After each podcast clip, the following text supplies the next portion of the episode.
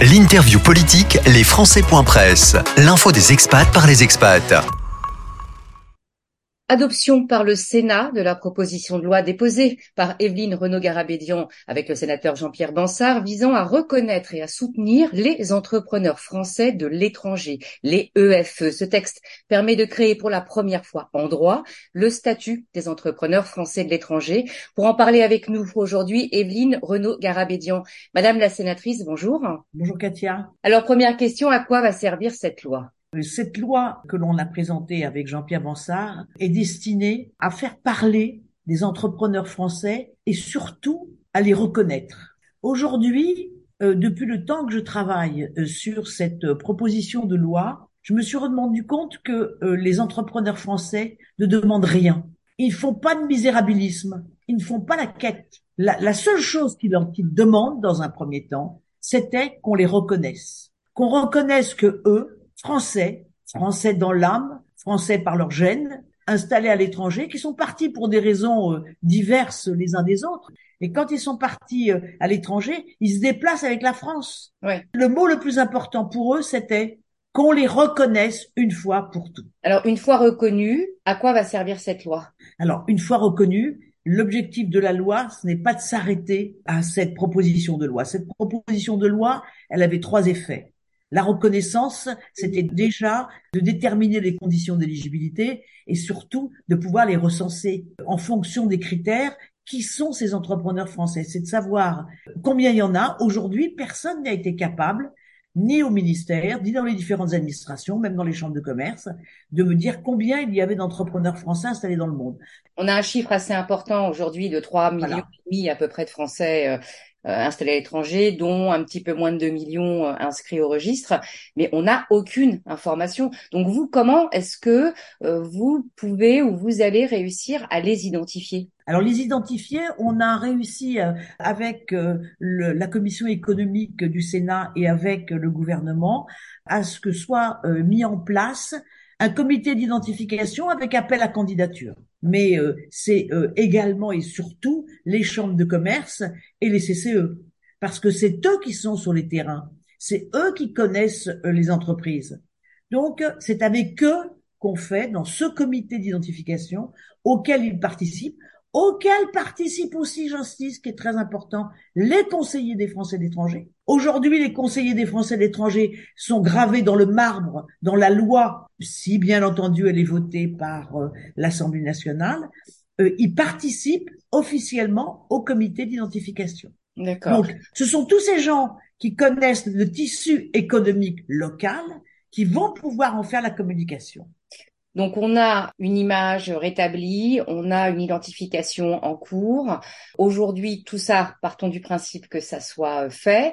Ensuite, quels sont les bénéfices pour ces entrepreneurs français Alors les bénéfices, donc euh, on a dit premièrement, ils sont recensés. Ensuite, ils vont pouvoir bénéficier d'un label. Là également, par décret, le label va être euh, défini et on pourra apporter notre aide au gouvernement, ainsi que les chambres de commerce et les CCE. Euh, le label va leur permettre d'être reconnus comme étant la France.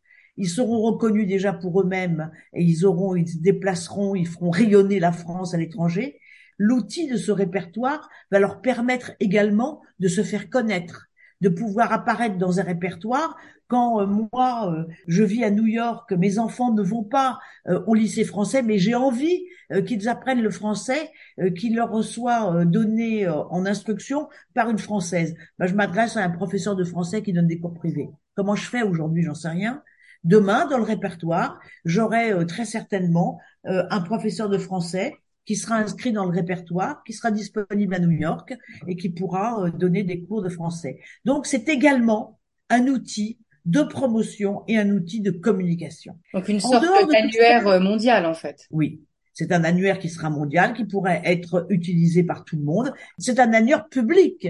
Donc en dehors de ce répertoire, en dehors de ce label, bien entendu, l'élément le plus important, mais je l'ai gardé pour la fin, c'est qu'on a créé par ce texte de loi le statut d'un entrepreneur français, c'est-à-dire une existence juridique de l'entrepreneur français qui est installé à l'étranger. Je dirais que la base de cette proposition de loi, c'est ça. On a vu avec la pandémie qu'effectivement les entrepreneurs français, vous le rappeliez très bien en début euh, d'interview, qui ne se plaignent pas, euh, n'ont malheureusement absolument pas bénéficié d'aucune aide que ce soit euh, de l'État français. Est-ce que ce statut, ça va leur permettre d'exister, éventuellement de, de pouvoir venir frapper à la porte de leur pays pour dire on est en grosse difficulté, faut nous aider? L'objectif de cette proposition de loi, peut-être qu'à terme, on arrivera peut-être à autre chose, c'est la mise en place d'outils financiers qui permettent aux entrepreneurs français à l'étranger de pouvoir se développer. En tant que chef d'entreprise installé en France, si je ne bénéficie pas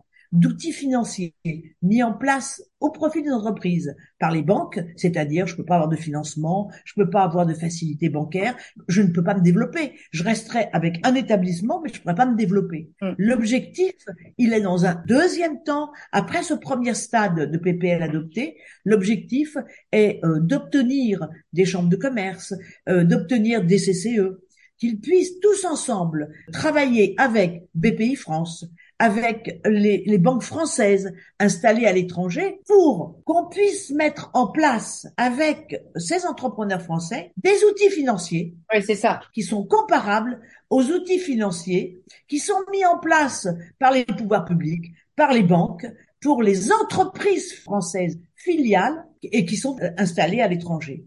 Donc, l'objectif, il est d'abord des outils financiers pour que les entrepreneurs français puissent se développer à l'étranger.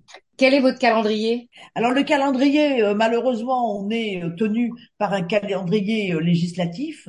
Mon objectif, là, on a fait le premier stade qui est le plus important, c'est cette majorité écrasante que nous avons obtenue. C'est-à-dire, comme c'est un texte totalement transpartisan, tous les partis politiques euh, y ont vu un intérêt. Moi, j'ai insisté au Sénat. Je ne cherche pas à développer les gros entrepreneurs. Je cherche à développer tous les entrepreneurs. Le guide qui, qui est arrivé tout seul, l'interprète, l'exemple que je donnais tout à l'heure de la professeure de français et non pas euh, euh, la, la, boîte qui a déjà bien réussi à l'étranger. Elle aussi s'est concernée parce que c'est une locomotive. Elle pourra aider les autres dans ce répertoire. Mais les petits doivent être concernés également.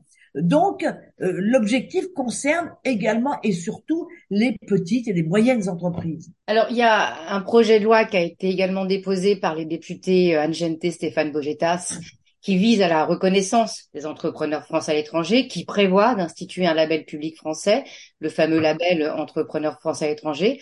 Quelle est la différence entre les deux? Alors, avant de parler de la différence entre les deux, il faut savoir que la proposition de loi, euh, un petit peu bizarrement, euh, de Anne Jeuneté et de Monsieur Bogetta a été déposé postérieurement à la nôtre. Donc euh, c'est vrai qu'il y a un certain nombre de parlementaires. Euh, en 2020, nous avons eu Jackie de qui a déposé une proposition de loi. nous avons eu celle de proposition de loi qui avait été déposée aussi par Anne Jeuneté. Mais malheureusement, moi, c'est exactement ça que je ne voulais pas faire. Je ne veux pas faire une proposition de loi pour déposer une proposition de loi. Mon objectif, c'est que j'ai mis du temps pour déposer ma proposition de loi, c'est pour l'amener jusqu'au bout. Donc je ne vais pas attendre deux ans pour qu'elle passe à l'Assemblée nationale. J'ai pas attendu deux ans pour qu'elle passe du moment où je l'ai déposée. Elle est passée dans euh, les, quelques mois après au Sénat. La proposition de loi de Anne qui, qui est un des articles que nous avons, c'est-à-dire elle crée un label. C'est le dernier étage de ma proposition de loi. Elle ne crée pas un statut de l'entrepreneur français. Tant que j'ai pas créé un statut, on ne fera rien. Faire un label, comment voulez-vous négocier ensuite avec BPI France et avec les banques? Bah, ça ne suffit pas un label. Là, aujourd'hui, j'ai un statut. On a un cadre juridique qui a créé le statut de l'entrepreneur français. L'article 1 de notre texte, c'est une définition de ce qu'est un entrepreneur français. Et d'ailleurs, la commission économique du Sénat a très bien compris. Et si tout le monde a eu un tel engouement sur ce texte, c'est surtout pour cette définition du statut. Et puis elle ne crée pas un répertoire, elle fait un label. Pour moi, c'est pas suffisant. Mais par contre, je suis tout à fait prêt à travailler avec eux, bien entendu, pour que l'on puisse développer tous ensemble, même avec d'autres partis, avec d'autres députés d'autres partis. Et d'ailleurs, le texte tel que nous, nous l'avions euh, présenté euh, au Sénat avait reçu euh, l'assentiment et la signature de beaucoup d'autres sénateurs de partis politiques de tous bords. On a besoin de tous les partis politiques et de toutes les instances en cours pour que on arrive à convaincre l'Assemblée nationale.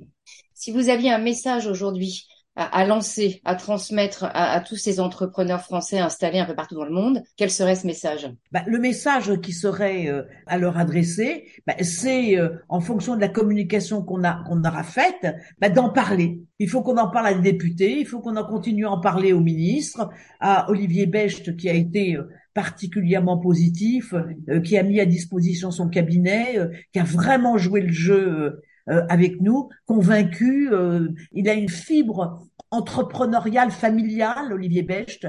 Donc, il a très bien compris cette situation et, et, le besoin et l'intérêt que ça représente euh, pour les entrepreneurs français. Donc il faut en parler, il faut euh, attendre que la machine législative soit enclenchée. L'objectif, c'est qu'on puisse réussir, comme moi je l'ai fait au Sénat, à avoir un parti politique ou bien le gouvernement, c'est plus logique que ce soit le gouvernement, inscrive cette proposition de loi à l'ordre du jour de l'Assemblée nationale, qu'elle puisse rapidement après passer euh, en vote et que le texte soit voté. Après, il faudra qu'on travaille tous ensemble avec le cabinet euh, du, du, ministre pour qu'il y ait un décret d'application, décret d'application euh, qui va mettre en œuvre la proposition de loi avec surtout le label et toutes les modalités d'application euh, de ce texte, le comité d'identification, parce que le comité d'identification est vraiment très, très important aussi. Et après, ben, une fois que tout ça est fait, le texte est applicable et euh, les chambres de commerce et CCI internationales et les CCE, eux aussi, vont beaucoup participer à l'aide et à l'assistance pour la mise en place euh, de ce texte de loi.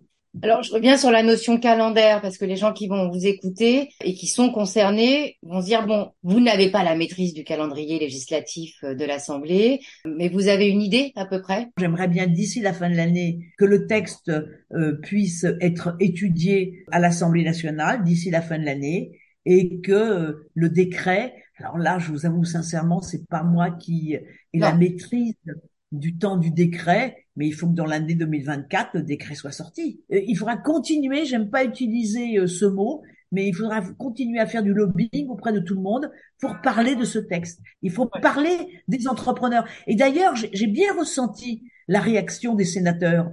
Ben, ils se sont sentis très concernés. Je dirais, ils ont enfin tous compris l'intérêt de cette proposition de loi et l'existence de ces entrepreneurs euh, français qui participent au rayonnement de la France, qui, qui peuvent améliorer le déficit du commerce extérieur. Bah, merci beaucoup pour cette explication. On va effectivement euh, continuer euh, d'en parler et on fera de toutes les façons régulièrement un point sur l'état d'avancement de cette proposition de loi. Merci beaucoup. Mais je vous en prie.